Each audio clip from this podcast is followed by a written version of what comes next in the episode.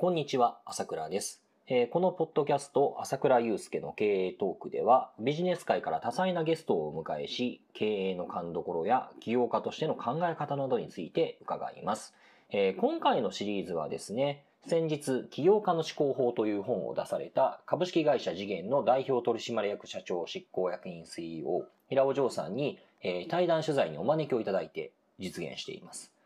えー事業においても、あるいはまあ個人のキャリアにおいても、まあ上には上がいるよねという話ですとか、まあその上で、えー自分たち持たざるものはどうやって戦っていけばいいのか、えーこういった点に着目しながらお話をしております。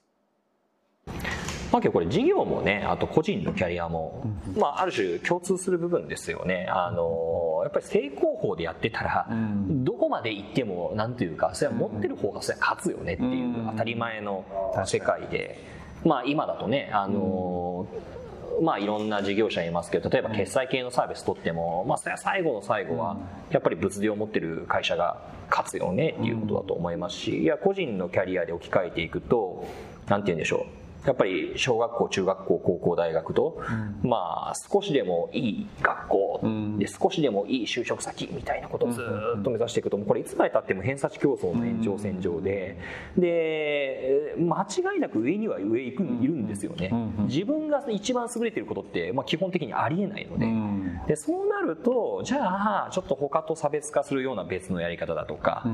うん。まあ、なおかつそれがこの言葉にのっとっていうと、まあ、自分が納得できる、ん。自分だからこそできるようなやり方っていうのを見出していかないと、多分最終的にコモディティ化していくと思うんですよね、みんながいいと思ってるから優れたやり方なのであって、うん。みんなそこに群がると、うん。じゃああとはそれをどれどれだけ極限まで優れた度合いがちょっとでも優れた偏差値が高いかっていう競争じゃないですか、これはやっぱり疲弊するしまあ基本無理ですよね。だって絶対自分より優れた人いるもん優れた会社も、ということなのかなと思いますね、これだからちょっとねマッキンゼご出身なんでこのバキバキに叩いていただきたいんですけどこのベン図って、まあ、XYZ だと思うんですよね。で3次元になっているとええいう形だと思うのでなんかこのそれぞれの要素があるのを自分なりに別解だっていうふうに入れてみたんですけど、自分はやっぱこの A かつ B もしくは B かつ C、えー C かつ A みたいなところが、うん。なんか自分なりのちょっとオリジナリティがあるんじゃないかなと思って、まあ、これも意味合いを結構バイアスかけて言ってるんですよね。だからコモディティって言っちゃってるのは結構失礼なんですけど、うんうん。なんかみんなこっちに行ってるなっていうのがあったので、はいはいはい。今回脱出しませんかっていうのが今回の別のっていうのを入れましょうっていうアドバイスですし自分らしくて別のばっかりやってる人はなんかそれぞれ結構これジレンマがあるので、うん。優れている要素がなくてもそっちばっかり自分もそうだったんですけど、うん。なんか行きがちなんですよね。次元とかって結構行きがちでマーケットが遠くなっていくとか、うん。これはあったのでこれは独りよがりっていう 証言をつけたんですよね。なるほどなるほど。はい、でこれは結構なんだろうないつか気づく方が多いと思うんですけど、うん。なんかオリジンをどんどん追求していくと意外と、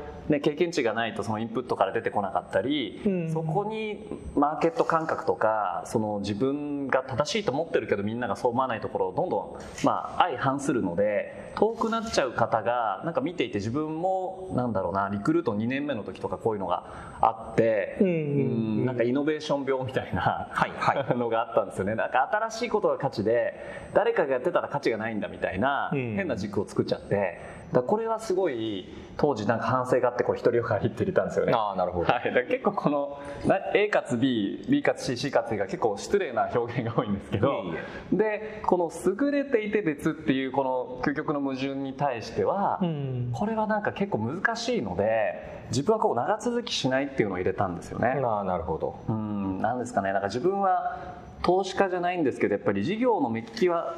ね、結構得意なんですよ、はい。うん、だから結果なんですかねその投資に対しても、まあ、リターンが出るので M&A とかうまくいってるんですけどやっぱりなんか、うん、自分でやんないとなんかつまんないなっていうあれが多くてだからできるんだけどちょっと好きじゃないみたいなのが、ううんん結構人間大事だなと思ってこのやっぱり A の証言を入れたっていうのが自分らしさを入れたっていうのが自分なりにこのなんていうんですかねあの結構40見えてきて、人生を考えてなるほど。なんかちょっと達観しながら 40を手前にいろいろ考えたっていう感じなんですよね。それだけどねジョーさんの場合はずっとやっぱり二十歳前後の頃からずっとやり続けての40だから。長いですよね意外とね。多分ね。経歴はね。6070ぐらいの人の達観度合いだと思いますけれども一般で言うと。いやけどこれ論語とスローバンと私の中でも書いたかもしれませんけれども、やっぱり経営者ってやっぱ絶対 AI だとできないよねって思うところはあってなるほど。事業に関してもあるいはまあその組織の作り方に関しても究極何か自分がずっと培ってきた価値観がにじみ出るものだと思うんですよね。なるほどなるほど。だからやっぱりあのそれは絶対必然的に出ざるを得ないし、まあ、そこからはみ出したことをやろうとするとこれジョーさんの言葉を借りるとやっぱり優れたやり方で別のやり方であっても長続きしないよねっていうことだと思うんですよ。なるほど。で一方でこの自分らしいやり方ってある種もうめちゃめちゃプロダクト発想じゃないですか。うん自分がねあのやり方やり自分らしかったところで別にマーケットのニーズなかったら仕方ないわけで。うん。で優れたやり方っていうのはある種じゃあ世の中で受け入れられていて成功されているっていう要素っていうのも一定程度必要だよねと。うん。だけどそれそこにそのまんまやってしまったらえーじゃあもっとものすごい大資本にあ勝てるわけないんだからうん。まあこれ起業家ならではのところだと思うんですけれども別のやり方をしなければいけない。うん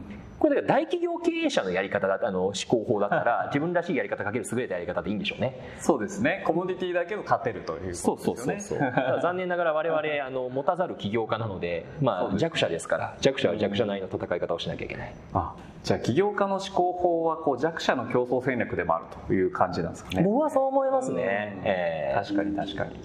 うんうんうんうんーだけどだからこそ面白いんだと思ういますけど。ん。持ってないからこそ工夫をしていうん。ろいろ考えるからオリジナルが生まれていくっていうことですかね。逆にその大企業だともう自分たちの価値パターンとかフレームワークだとか組織の感性があるからうん。別のやり方って多分できないんだと思うんですよね。ん。そうですよね。ジレンマがねそうですありますね。だよねからまあ弱者だからこそ別のやり方ができる。うんうん。だからやっぱりこれ起業家の思考法ってうん。本当にうってつけだなと思います。うん。これもねまた「論語とそろばん」と私に書いたんですよね。なんかもうほとんど僕はちょっとこの本をパクったんじゃないか。いやいやいや。のもあるんですけどね。正解のない問いに答えを出すことが職業としての経営者とリーダーシップだっていうのを第一章でもすでに書かれてるので。そんなこと書いてるんですね。すごいですよね。もう覚えてないですよ。6年前。6年前なんで。33歳。さすが。逆に自分は40前にちょっと達観し始めたんですけど朝倉先生はやっぱり33歳でも達観してるっていうのが 第一章から達観してるっていう。うん。ね、いいですよねこれもね。うんうんうんうん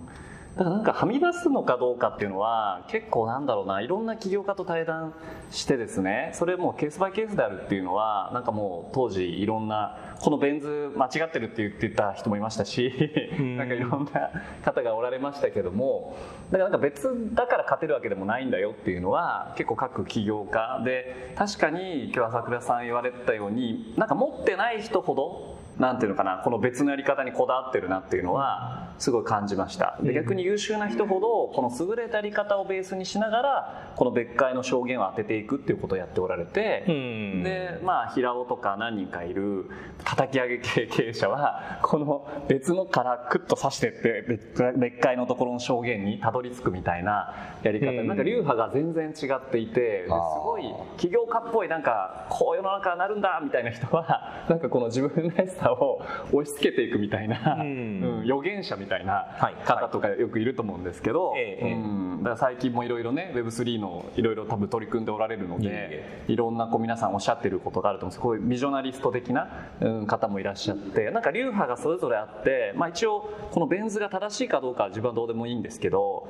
なんかその流派が結構あってなんかみんな帰着点は同じで、うん発射点はすごい視点は意外とみんな違うとこから来ていて、うんでこれもねすごいまた著書で書かれているなんか動機はあどこでもいいっていう話があって良くてもネガティブでもいいよという話があったのでなんかそれもすごい通じるなっていうのは今日ごめんなさいファイナンス志向のあれだったんだけど。あいえいえいえ。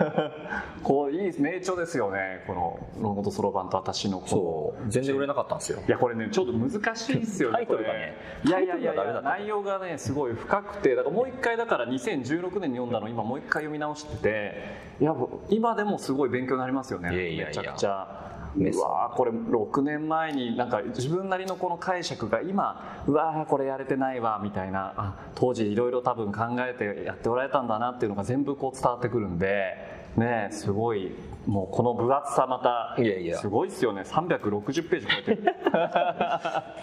これはお買い得ですね。いや削1600削れ削れと言われて。減らして。減らして360すごい